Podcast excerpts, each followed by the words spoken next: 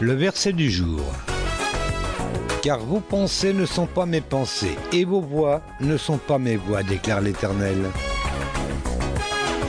Autant le ciel est élevé au-dessus de la terre, autant mes voix sont élevées au-dessus de vos voix, et autant mes pensées sont élevées au-dessus des vôtres.